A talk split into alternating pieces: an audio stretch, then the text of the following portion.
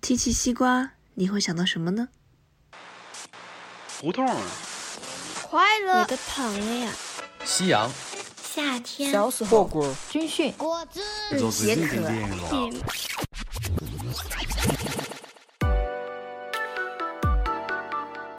Hello，大家好，欢迎收听《西瓜知道答案》，我是主播小宁。提起西瓜，我第一个想到的词是生命力。二零一八年一月份的时候，在看了电影《Coco 寻梦环游记》之后，我带着对我姥爷去世的难以释怀，以及带着一个对生命的疑惑，嗯，我踏上了墨西哥这片土地。那在首都墨西哥城，在画家 Frida Kahlo 的博物馆里面，我被一幅画深深吸引。这幅画就叫 Viva la Vida，它画的主题就是西瓜。我被这幅画吸引，不仅仅是因为这幅画它非常蓬勃的色彩，更是因为它传递出的这种生命的感觉。于是第二天，我回到这所博物馆门口，邀请路人用一幅画去表达出自己对生命的理解。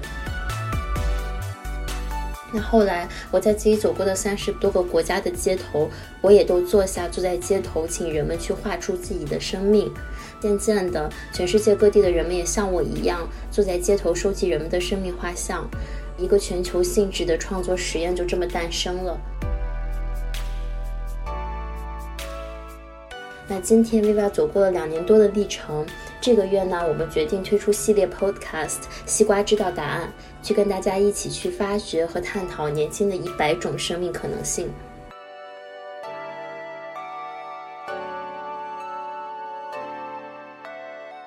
在零零零七，我想邀请《西瓜知道答案》主创团队的好朋友们一起聊一聊创作背后的故事。欢迎方浩零零满七来跟大家打个招呼，简单做个自我介绍吧。啊，方浩先开始。嗯哈喽，大家好，我是方浩，我是一个非典型的理工男。然后我在上学的时候一直学的是计算机相关的专业，但之后我探索过技术的世界，我探索过商业的世界。现在我是一名风险投资的投资人，很高兴认识大家。好，接下来我们邀请玲玲。Hello，大家好，我是玲玲。我现在就读于美国一所现代音乐学院，然后正在学习声乐表演和编曲相关。我可能没有像方浩那么多的经历，但是我认为我也是一个比较好玩的人，然后也很高兴认识大家。好，谢谢玲玲。接下来欢迎满七。Hello，大家好，我是满七。那我既不像方浩一样是一个理工学霸，也不像玲玲一样是一个嗯、音乐艺术家，嗯，我可能更像是他们两个的一个中和。嗯，我本身是就读于金融方向，同时我也对电影、戏剧这些艺术领域非常感兴趣。我也非常高兴能够在《西瓜知道的答案》栏目和大家相遇。好，感谢方浩零零满七。那接下来，我想有请咱们主创团队的小伙伴儿们一起来聊一聊，我们为什么要去做这档栏目，或者说，嗯，我们去做这档栏目的初心是什么？那玲玲先来聊一聊吧。嗯，其实也和我现在正在做的事情相关嘛。我也算半个音乐创作人，那这件事情本身会让我要求我自己对外界的人事物。对这个世界保持一个强烈的一个好奇探索的状态，同时也要保证一定的敏感度，去抓取一些有效信息融入自己的作品当中。那嗯，平时我也会保留一个和人交流或者是倾听的一个习惯。一方面，我可以更好的了解到我自己，知道自己是谁，你想要什么样的东西，你想要去到哪里，了解自我的向内探索的过程会。对我的创作有一定的帮助，因为当我知道自己是什么样的人之后，我才能更清晰的、更好的去创作出一个我发自内心喜欢的一个作品，作为一个产出去呈现给我的听众。就是刚好身边也有这样志同道合的小伙伴们嘛，有小宁、方浩，有满七。所以大家就攒了一个局，说想要搭建一个真真正正的生命探索相关，而并非所谓的呃追寻热点，或者说被热点牵着鼻子走的这样的一个平台，给我们的听众朋友们。大家看过、听过、感受过，哦，原来还有这样的人啊，原来还有这样的人生啊，其实就是一个很好的状态了。就是能为包括我在内这个社会上的很多年轻人提供一个视野，提供一个平台，这件事情本身就会给我带来很大的成就感。这也就是为什么我会选择加入这档栏目。对，嗯，谢谢玲玲，你刚刚讲的实际上让我想到我前两天。嗯，在这个家附近散步的时候，然后我一直在想一个问题，就是说，实际上我们经常会去评判自己，会有这个 judgment，我们自己过的人生好不好，有没有比他人更好或者更不好。然后我就看到一棵树，嗯，然后我就看着那个树上的叶子，我就在想，你说我们其实从来不会去评判，你说这棵树上左边的这个叶子更好，还是右边的那个叶子更好，还是上面那个叶子更好，还是下面那个叶子更好？其实我们就看到了。在那个位置上的叶子，只要那个叶子在它的位置上茁壮的生长，生长成一片饱满的叶子，它就是一片好的叶子。所以实质上，很多时候就是我们可能想去过上一个所谓更好的人生，但是其实我们。很多时候忽视了我们手上的这副牌，就我们已经有一个最好的人生的这么一个基底，我们只需要把它过出来就可以。但是这并不影响，就是我们可以看到更多不同的人生是什么样子。就像我们看到了这样这个位置的叶子，那个位置叶子，大家都以什么样的方式、什么样的多元性去过这样一整个生命的？就我觉得，其实你刚刚讲到这个，我想到其实这个也是我觉得对我来说去做这档节目的一个比较重要的初心。谢谢玲玲，呃，那接下来方浩聊一聊吧。你做这档这个栏目的初心是什么？其实跟 玲玲讲的差不多哈，我觉得我们的这个大方向是一致的。因为我是一个理工男嘛，其实理工的这一套知识体系，它有点像这个我们讲叫文无第一，武无第二，对吧？文学性的东西，你去比较的话，你是很难评判出谁谁更好的，谁是第一名。但是理工就像一个武术比赛一样，就是你你赢了，你这个获胜了，你就是第一名。那理工呢？大家的教育中，其实每一个人都在追求着一个所谓的满分答案。咱们最后大家都得出了一道题的答案。那如果我用一个方法，其实我用了五分钟解题，你用了十分钟解题，那我就比你更优。如果我写代码实现同一个功能，我用了三行代码，你用了十行代码，那我就比你更优。所以它是一个追求极致的满分答案的一个过程。那我觉得这个世界呢，好像没有这么单一，它不是一个二元化的，说这样是好，那样是不好的一个世界。那尤其是每个人其实都不一样。我也 echo 一下玲玲讲的这这个话哈，我不希望我们做成一个像这种成功学讲座一样的东西，告诉大家那样的人生是好的，你应该追求那样的人生。在学校里面会有老师告诉你，这这个题应该这么做，这样是一百分的。然后在我们的这个生活里，会有所谓的前辈告诉你，你应该走这条路，过来人认证的好路。你走那样的路，你就是不务正业。在这档节目里面，我觉得我希望大家能够，呃，首先认识到这个接纳多元性的一个重要性啊。其实接纳多元性本质上是一个主动思考的一个过程，因为你不管是接受一个题的答案也好，你接受一个生命的方向的这个。指示也好，其实它都是非常被动的啊。那你只需要去很简单的处理单一的信息，就是我怎么样把我手里这副牌 fit in 到固定的一个框架里面去，我到底能打还是不能打？那如果打不了，那我可能就弃牌，我这一生就这样了。那当你这个世界变得不再二元了以后，它不再有一个框架了以后，你看到了很多种可能性，然后你手里这副牌有了更多的玩法。为什么 AlphaGo 可以战胜人类的这个最顶尖的棋手？因为人类不管是多厉害的棋手，他背的都是棋谱，这样的棋应该这么下，这样的局面应该这么去控制。但是 AlphaGo 是一个完全没有限制的一个方法，它用强化学习，它是模拟了无数种可能性，它在长期的这种复利效应下，它一定会战胜人类的顶尖的棋手啊！所以我相信呢，如果我们每个人能够学会主动的去思考，然后去接纳多元的这种可能性。我们把我们的这一套程序运转起来之后，我们经过多次的处理，一定能够比你单一的走一条路径，能够更好的实现你的人生的理想。好，OK，那最后最后我们邀请满七来聊一聊你做这档节目的初心。嗯，其实我会觉得现在不管是在校园还是在职场当中，可能都会存在着一种同辈压力，因为竞争也比较激烈嘛。嗯，我也会有这种情况出现。但是当我加入了威瓦之后，我就会在这里遇到非常多有趣的小伙伴，嗯，知道很多各种各样的生命故事，嗯，我就会发现，其实每个人的生命都是有着无限可能和有着独一无二的特点的，嗯，我也希望能够在《西瓜知道答案》这档栏目当中去呈现更多的生命可能性，大家都能够在这里面感受到一种放松、嗯治愈的心情吧。所以我觉得这也是一件特别有意义的事情，也是非常想做的一件事情。嗯，那我其实也想问一下小宁啊，小宁是为什么当时呃会想到要来制作这样一档播客栏目呢？我一直觉得，就是我们总是有一千一万种不同的视角去理解生命这样一个概念，嗯，但在我眼中，每个生命实际上它在围绕一个问题去展开，而人的一生都在探寻这个问题的答案的旅途之中。那每个人有不同的生命问题，嗯，对于一名艺术家来说，他的生命问题可能是艺术是什么，或者美是什么。那对一名科学家来说，他的问题可能是这个世界上是否存在真理？如果有真理是什么？那对我来说，我不想去用关键词去定义生命，因为关键词本身它是确定的，它是有个固定的、有局限的概念。我希望去用问题去定义生命，因为问题的答案它是动态的，它是在不断探索之中的，就像生命的旅程一样。那我在两年前创办 Viva 的时候，我向全世界的人们提出了这样一个问题：你的生命是什么？那对我来说，这就是我的生命问题。我也希望在这里去与每一位嘉宾去探讨，对他来说。对他重要的那个生命问题是什么？他是怎么找到这个问题的？他为什么要问这个问题？他将怎么探索答案？他现在已经找到了什么样的答案？嗯，所以其实呃，可能我们希望在这档栏目中去挖掘，除了嘉宾他的生活经历之外，可能更深层次他底层的这个对生命的思考、疑问、探索、价值观，然后能够去尽可能的去捕捉他当下非常真实立体的生命状态。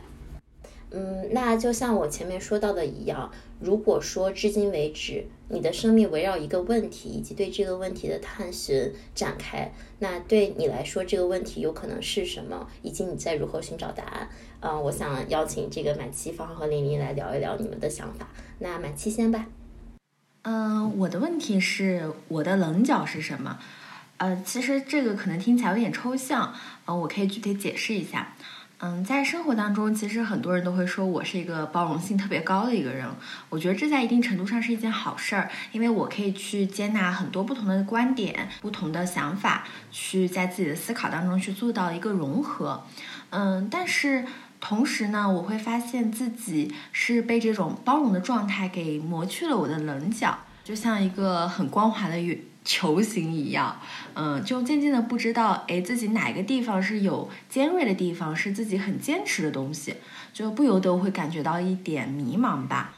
所以我觉得，在我这个阶段的话，我的棱角是什么这个问题对我来说还是很重要的。所以，其实对你来说，这个棱角就像你作为一个人的根基一样，是吗？啊，我觉得每个人都像是一颗种子一样吧，就我们可能是一个圆形的种子，或者是慢慢的在呃寻找着那个自己可以扎根的地方。当你去找到一个你的棱角的时候，我觉得就相当于你找到了一个点，你就可以去嗯扎根在这个土地，然后去不断的成长起来。嗯，那你目前的这个呃棱角或者你目前的这个根基是什么呀？就你目前找到对这个问题的答案。我会觉得我现在还是一个没有完全确定的状态吧，嗯，就还是在不断的探索摸索当中，嗯，我也非常相信说会有一个地方是很适合我的，也是呃我内心真正想要去到的地方，所以呃希望能够尽快找到这个问题的答案吧。好，谢谢满期分享，那方浩来聊一聊你的问题吧。嗯，好的，我的问题是啊，我将流向何方？呃，我为什么要问我自己这个问题？就我将流向何方呢？就是因为我不想随波逐流，就我还是想要决定自己流的方向。那我觉得每个人呢，可能都是就好像一滩水一样，它可以有很多种选择。比如说一一定量的水，它可以选择灌溉某一片草原，它可以去浇灌某一片这个庄稼，可以去滋润某一片可能树林，可以是果树，可以是松树、柏树，都可以。在它的流向中呢，它也可以说我流向更大的一片水，我流进小溪里，我汇进这个湖里面，这样我很不容易干涸。它也可以不断的去尝试去冲刷这个土地，变成一个更大的水洼，然后用它自己来汇聚一片更大的水，直到它自己可能成为一个湖泊，成为一个海洋。这个我人生的一个很大的命题就是所谓的兑现潜力。我一直在想，就是我所拥有的东西怎么能够积累的更多，然后我怎么能够我把我有的一切的光和热要发挥在什么样的一个领域里面。所以看我的经历也是说，我从学这个计算机相关的专业开始，又尝试了很多不同的方向。那我其实一直在想，说我到底要把我的这这一份力量贡献在什么地方？对，所以我会把自己想象成。呃，一洼水，然后我在不停的移动的过程中，可能我也在积聚自己的力量。比如说，嗯，我流到了一个很潮湿的一个沼泽里面，我可能吸取了更多的水，我变成了一滩大水。然后之后，我会去看我这么大量的水，我到底要放在哪个领域里面，才能够更好的去实现我自己的人生理想。其实说白了呢。我将流向哪里，其实就是我到底想要在什么领域发挥我的潜力。但是为什么要比喻成水呢？因为其实就是现实对每个人的影响还是很大的。你生来你这一滩水的这个容积，包括你的整个的地势的高低，然后你的气候的干燥和潮湿，你会不会遇见这个一场大雨？你到底是选择汇入江河更容易的生存，还是你要自己做一滩独立的水？它都是有很多现实的因素会去。啊，影响你，所以我觉得把这个问题简单的说成我的人生的方向是什么，好像就是感觉是比较一元的一个事情，好像是你可以随便选择，但其实不是，更多的是你要在一个现实的世界中去，呃，结合各种各样的因素去找到这个答案。就其实刚刚方浩讲的那个水流的去向的那个问题，之前有个电影大家应该听说过，就是《小时代》那个电影，顾里和公民有一场对谈，公民拿了一个玻璃杯，里面装了一些水，就是没有装满的那种。他就拿这一杯水给顾里去做一个比方，说顾里和他现在的公司其实就像这个杯子里的这些水一样，因为水量不多，放在这个现实的环境之下，它很容易就干涸，或者是就是消失不见、蒸发，或者是其他。那如何把这一滩水，或者说这一杯水有限的一定量的这个液体，让它发挥它的价值，让它永远所谓的永远存在，其实就是。把这个水融入大海之中，就某种程度上，可能对刚刚方浩讲的一些事情，我的一些思考，就是可能人生的自我的价值发挥，有的时候也确确实实没有办法离开一些现实环境吧。有的时候，不管是你最开始是什么样的人，包括一些选择和机遇，其实后天的选择和机遇，某种程度上也可以，也不能说是一个跳板吧，但是是一个机会，让自己的价值更大化，也包括让自己的能力在一定的领域去做得更高、更好，然后输出更多的。价值，嗯，我觉得我把它想象成一个，嗯，串联的这个一个路径哈。那我觉得这个这滩水的本质，我们每个人的特点，它可能是最源头的一个变量。那我刚才讲说，这滩水可能我流经了湿润的沼泽，对吧？我吸取了很多这个水分，然后变成了一滩更大的水。但是不是每一种液体它流到沼泽里都能吸取很多水的，取决于它是一一滩什么样的水，它这个。本身自己的特质，对，所以不同特质的人呢，他在这个不同的环境里面，在做不同的事的时候，其实他汲取的能量是不一样的。然后他的汲取了能量之后，他可能产生的势能，他产生的对于这个方向的一些影响，其实都是不一样的。首先，我觉得一个人就明确他自己本身有什么样的特质是非常重要的一件事情。这也就是为什么。啊，我们经常在讲自我认知的必要性，对吧？每个人的成长都离不开自我认知，所以你要清楚自己是滩什么样的水，你才能知道我流到哪儿之后，我可以吸取什么样的养分。但是，呃，你要说它完全是我们的自由意志或主观能动性决定的，其实也不完全是，对吧？之前我们也经常把这个历史比喻成浪潮，对吧？所以说，所有我们历史里面出名的人，站在顶峰的人，其实都是站在浪潮之巅上。你是一个什么样的人，可能决定了你能够站在什么样的一朵浪花上面。但是你能不能站在这个浪花的顶峰，可能还是需要你自己去做出很多努力的，对吧？我是那么想的，就是我我说的哪一朵浪哈，其实我讲的就比如说你你你是一个很务实的人，那你可能是在比如说你就适合出生在能源革命或者工业革命的时候，这个大家大干实事儿，那个时候你就发达了。但如果你是一个梦想家，你是 Elon Musk 那样的人，你就适合就是。在现在这个社会，对吧？用这种就没人想得到的科技去改变世界，我当时那么想的，就是就假设伊隆马斯克早一百年出生，可能他也就废了，对吧？我当时就倒不是说每一朵浪花的是是分三六九等的，我当时是那么想的。那你觉得说，就是可能所谓生错了年代的那些人，那你觉得会对他们来说就是所谓命运不公吗？我是这么想的，因为就是你现在身处在浪中，你是不知道下一朵浪什么时候来的。比如说你现在。二十岁，你觉得我生错年代了？我觉得最好的年代是九十年代，是二十年以前。但你你真的不知道是不是可能五年以后，下一下一朵浪这个冲了过来，它就变成了跟九十年代一样的时候，一样的环境，突然你就可以发光发热了，你就可以站在浪潮之巅了。所以其实抓机遇这件事情还是挺重要的，就是先了解自己，知道自己是什么样的一朵浪，是什么样的一个人，然后再会去考虑说，呃，怎么样的机会或者是怎么样的大环境可以去抓一下机会，让自己有更大的潜力，有更多的机会去实现自己的价值，对吗？对我我是这么想的哈。嗯，好，谢谢方浩的分享。方浩虽然是理工男，但是整个对这个问题的阐述非常具有诗意。呃，那最后我们来问一问玲玲，你的问题是什么？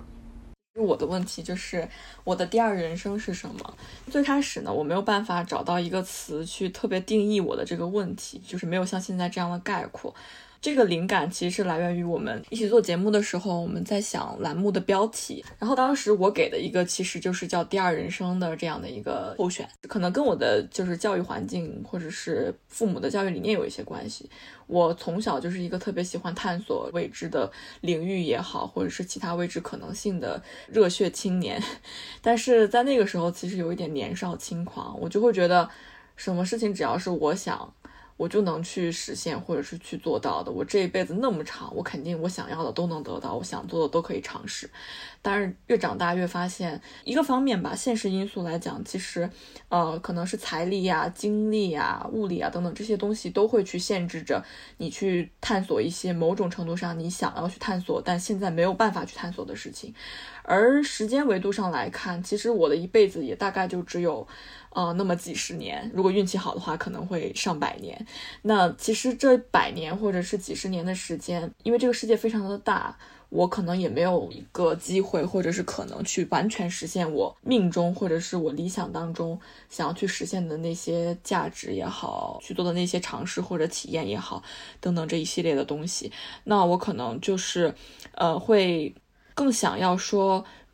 去经常思考，如果我没有办法，呃，在我这一生当中去完成一些我的所谓夙愿也好，或者是我的一些，呃，愿望的话，如果我有第二种人生的话，我的人生会是什么样子？刚开始小宁和方浩来找我说要去做这个节目的时候，我也非常的开心，因为我知道西瓜它这个平台也是一个所谓的让我听到更多优秀年轻人的可能性。那这个对我来说可能是一种启发，哪怕在我这一辈子当中我没有办法体会得到，真真正正的去实现。他，但是听过一次也会让我觉得非常的满足。哎，玲玲，那你现在对这个问题暂时的答案是什么？或者说，呃，也正好引出了我的下一个问题，实际上就是，如果可以重新选择一种人生的可能性，那我们不考虑一切的现实因素，你想要过上什么样的人生？呃，这个问题 真的很难回答，我实在有太多太多想做的事情了，然后就特别花心的一个人。因为很多时候还是要拉开时间维度来看问题嘛，我一定是会变的。但是此时此刻，我对这个问题的答案可能是，呃，跟我最近的爱好有关吧。我我想要成为一名正经的厨师，或者是美食家。对，因为刚刚也说了，可以抛开一切的现实因素嘛，什么都不用考虑，我就不用考虑什么女生的小心思啊，什么体重之类的。我就可以放心大胆的吃我想吃的东西，然后学习烹饪，给自己做，给朋友做，给家人做，对，然后我就可以拥有我的美食城堡，然后经营我的美食王国。嗯，好，谢谢玲玲分享。那方浩怎么想这个问题？你的如果不考虑一切现实因素，你想要过上什么样的所谓第二人生？嗯，对我我回顾了一下我的这个。生活哈，就我之前的工作经历，包括我现在做的事情，可能更多的总结成一种理性的冒险。比如说，你是我们谈论的这个风险投资哈，那它其实不是一个蒙着眼睛瞎投，对吧？那种冒险，而是它是有一套自己的策略，对吧？你是要建立自己的投资逻辑、自己的投资地图，然后你在理性的范围内，然后你你去不断的加大你的筹码。同理，这个玩德州扑克，什么情况下你应该跟，什么时候你现在应该盖牌，什么情况下你应该 raise，就是加注。当然你是有一定的不确定性，你不知道对手手里有什么牌，你只能猜，按照概率，然后你会去冒险去加注，甚至去 all in。啊，当然你你投资也是可以这样的，对吧？你的整个 portfolio 里面，我就朝着某一个呃品类，我的某一个赛道里面去去 all in，然后不断的加注，然后你可能嗯就是赌这个赛道能够成功，这都是在理性的这个怎么说这个呃很多基础上面去做一些可能啊、呃看起来风险比较大的一些尝试。那如果我有第二人生的话，我可能会想试一试这种单纯的冒险，就是不要有一切理性的这种背书也好，或者说提前论证也好，可能就是去把自己放在一个深山里，放在一个丛林里，大海的深处，嗯，冰山，让自己能够不顾一切的去放肆一下。最想去哪冒险？当然，如果不考虑一切现实因素哈，我第一个想的是冰山。对，我会觉得，因为你在丛林里面呢，丛林里面更多的是，我觉得可能接触了很多生命，陪伴你的可能是花草，可能是昆虫，可能是爬行动物，可能有鸟类，对吧？呃，如果比较幸运的话，这个没有这种大型的猎食动物，你可能还活着。但是，对，在在冰山里面，我感觉是纯粹的人与自然的这个交互，因为在这个冰川里面，能生存的动植物都非常非常少。对，那个时候你可能会感觉到一种极致的孤独。整个世界只有我一个人，然后我要靠自己的这个意志力去冒险，所以我觉得这种时候可能是对自己的一种极致的挑战吧。就其实我还是一个挺追求痛苦的人，我是一个时常感到孤独、感到焦虑的一个人，但是我很喜欢这种感觉。对，就是每当我感到孤独的时候，我不会马上找一个人来结束我这样的一个处境，马上找一个人来陪伴你，而是我会。想办法利用心境去做一些平时热闹的时候做不了的事情。挑战冰山对我来说可能是一种完全的孤独，嗯，但是我这辈子也从来没做过这种事情。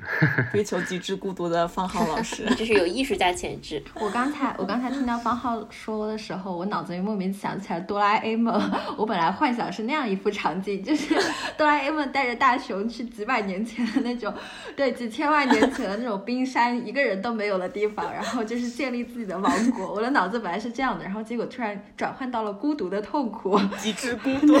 对，吓我一跳。等等，我到底是哆啦 A 梦还是大雄？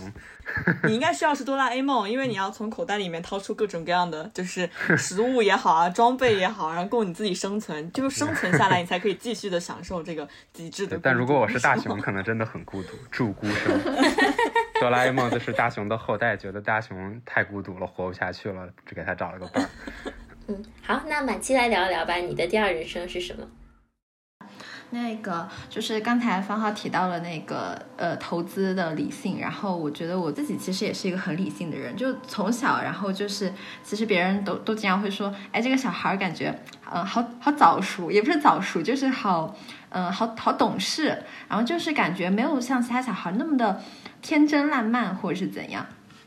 但是其实我自己可以回溯一下我小的时候，因为我小的时候在很小时候是在亲戚家长大的，然后也没有什么同龄人，然后是在那种平房，然后前后都是有很多那种花花草草自己种的菜，然后自己养的兔子、养的狗。我从小就是在那样一个嗯、世界当中成长起来的，所以可能跟别人的童真不一样，我的童真更多是在心里，就是我是一个嗯在内心建立了一个，就像之前提到的哆啦 A 梦。的世界一样的，我会自己就是跟小动物对话，跟这些植物对话。但是慢慢长大，可能随着就是各种因素加在身上，各种压力，我会觉得自己慢慢的心里不只是接触自然的时间少了很多，然后自己心里的这种探索世界的欲望也被我的那些理性给压制下来了。我会觉得，如果有我有第二人生，我也想抛弃掉这些理性，然后能够去探索吧。因为我小的时候，其实第一个想干的就是每次在看什么探索、发现、走进科学，就非常想去当一个考古学家，然后就特别想要去拿着那个 放在还自己拿着那个呃什么钻子什么的，在那个土里面。捯饬，然后这是我特别想干的事情，然后还想去当警察，就是非常对推理啊这些也特别的感兴趣。然后在现阶段的话，因为我从小到大就是想要干的事情或者是想要过的人生太多了，所以我特别想去当一个嗯导演。就是为什么说我喜欢电影，就是因为我觉得作为一个导演，你可以去观察这个世界，然后去嗯嗯去。提取就是去认认提取吧，就是去提取很多这个生活当中很有趣的地方，把它变成一个故事，嗯，从不同的视角，然后去观察这个世界，然后去把它表达出来。我觉得这是一件很幸福的事情，就好像是我能在这个人生当中去体验更多的人生。对，这是我的我的一个想法。嗯。我感觉我像是这三个人当中的那个另类，就两个人都说自己哦超级的理性，我真的非常理性，我想要去做一些更探索的东西。然后，但站在我的角度上，我本身就是一个特别感性的人，那可能我要更改一下我刚刚的答案。如果如果我有第二人生，我可能想要去做什么风险投资吧，去学金融，我想感受一下他们的世界。你要和我 trade life 是吧？对，我觉得对，我们可以交换人生。对，你们想不想交换灵魂？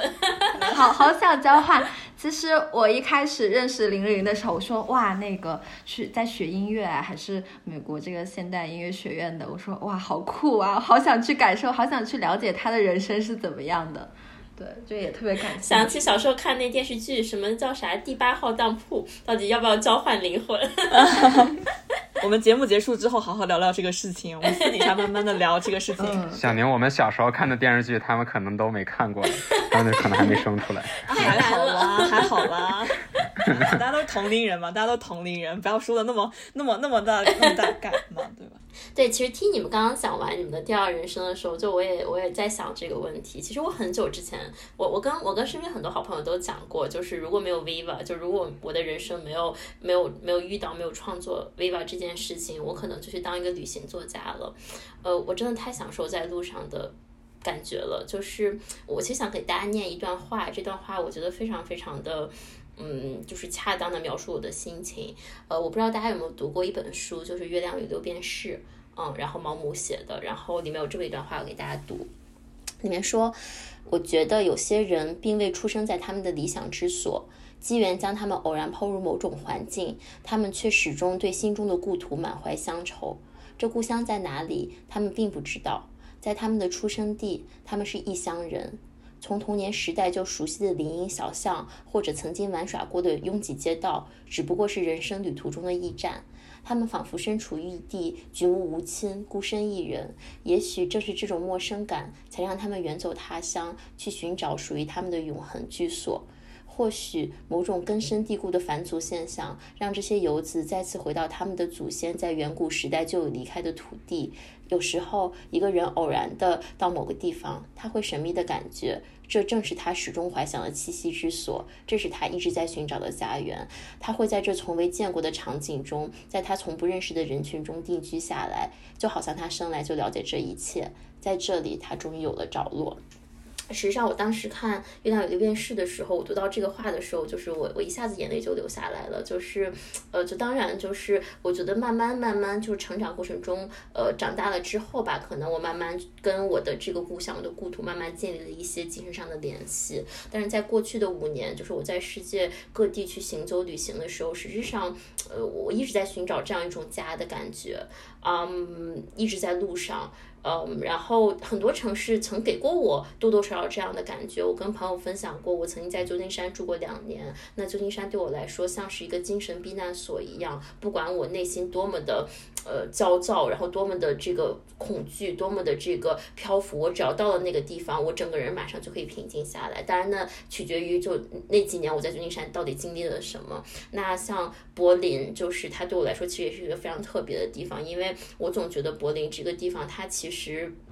就像一个全世界各地的地方，然后所有被流放、被自己故乡流放，这个流放是打引号的啊，流放的人们，然后他们到了这样一个地方，他们也不知道自己是谁，他们甚至不知道自己在想要寻找什么，但是他们一下子被扔到了这样一片充满了。冲突和挣扎的土地上，在这样一片充满了这个非常自由的艺术气息，然后充满了这种日日夜夜的这个呃，我们讲这个不停的派对的这么一个地方，那他们好像也找到了一些答案。所以实质上，呃，我我觉得如果我真的就是还有，或者说甚至都不用有第二人生，可能在未来的某一天，就是当我可以从这个工作岗位上退下来之后，我可能就想去呃，在世界各地旅行，然后遇到各种各样不同的人。就世界那么大，那么大。呃，我觉得就是一定要一定要都去看看，对，这就是我的答案。那小宁去当旅行作家的时候，其实可以带上我，然后我就去拿个摄影机去把小宁的旅途故事拍摄出来，这样我也可以完成我想要当导演的第二人生。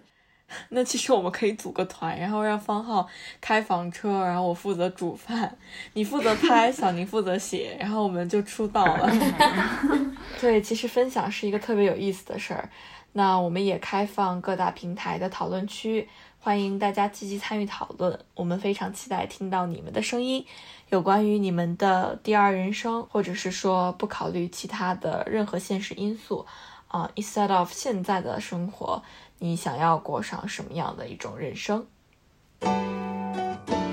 希望大家听完这期节目后，屏幕前的你也跟我们一样期待第一期节目。那第一期节目中，我们将邀请到成都女孩尔尼。尔尼呢有很多身份：航海家、作家、艺术家、导演、摄影师、老师、农夫。他去希腊学习造船，并把自己的航海故事拍成一部电影，被誉为中国的《海贼王》。听起来不可思议，但这的确是一个年轻的人生。下一期我们与尔尼一起聊一聊他的生命故事。那我们就感谢零零满期和方浩做客我们零零零期节目，我们下期见，拜拜。